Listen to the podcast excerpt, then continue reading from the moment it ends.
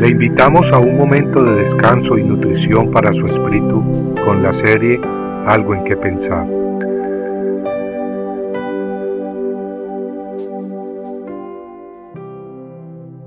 Estudiantes.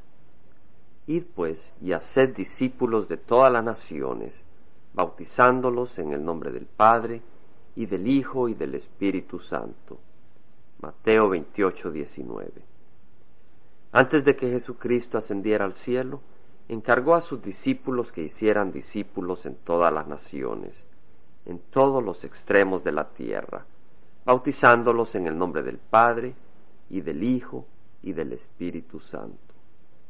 Amigos, el bautismo de los discípulos es tan importante que el Hijo de Dios lo ordenó antes de ascender a los cielos. Pero la primera parte del versículo que leímos habla de hacer discípulos, y es en esas palabras que dirigiremos nuestra atención en esta meditación. Hacer discípulos. ¿Qué quiere decir hacer discípulos? Hacer discípulos o discipular en griego se dice matheteusate y viene de la palabra matetes, que quiere decir aprendiz, estudiante. Un discípulo es pues alguien que aprende, alguien que estudia de un maestro. Hacer discípulos o discipular quiere decir entonces hacer estudiantes, hacer aprendices. ¿Aprendices de quién? ¿De religión? ¿Acaso de teología? ¿O de qué? Amigos de Cristo, únicamente de Jesucristo. En Mateo 23:8 Jesucristo le dice a sus discípulos, vosotros no dejéis que os llamen rabí, porque uno es vuestro maestro y todos vosotros sois hermanos. Amigos, solo uno es nuestro maestro de quien tenemos que aprender, Cristo Jesús. Todos nosotros somos hermanos y estudiantes y seguidores de Cristo si le pertenecemos. Claro que Dios ha dotado a muchos de sus siervos con el regalo de enseñanza, pero si son verdaderos siervos, ellos mismos hablarán guiados por el Espíritu Santo, no por sí mismos, y enseñarán no doctrinas de hombres, sino la palabra de Dios pura y sin adulterar. De esa manera, el Maestro es Cristo y no el hombre.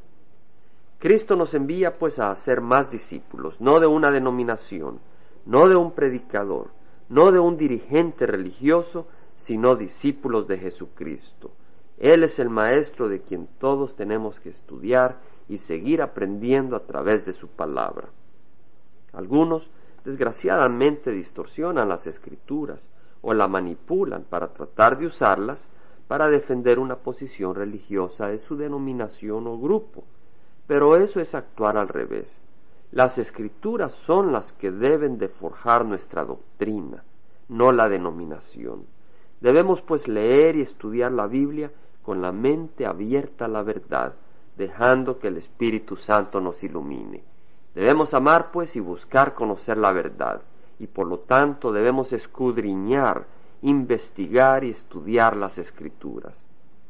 Pero amigos, no basta oír o leer la palabra de Dios, necesitamos recibirla en nuestros corazones, permaneciendo en ella, es decir, obedeciéndola. Esa es la marca del verdadero discípulo. Tal como leemos en Juan 8, 31 al 32, Jesús decía a los judíos que habían creído en él, Si vosotros permanecéis en mis palabras, verdaderamente sois mis discípulos, y conoceréis la verdad, y la verdad os hará libres. ¿Estás dispuesto a ser discípulo de Jesucristo? Necesitas entonces buscar no la vanagloria del hombre, sino la voluntad de Dios, no la aprobación del hombre, sino la aprobación de Dios. Necesitas buscar no doctrinas de hombres, sino la palabra de Dios.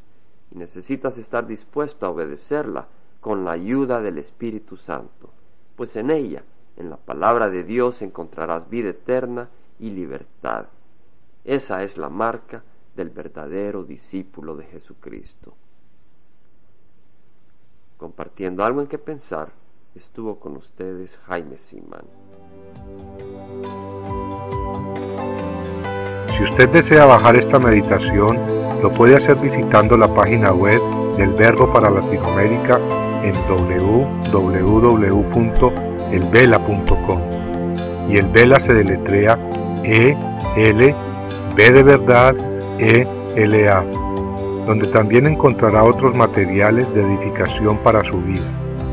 Puede también escribirnos al Vela Pio Box 1002 Orange, California 92856, Estados Unidos.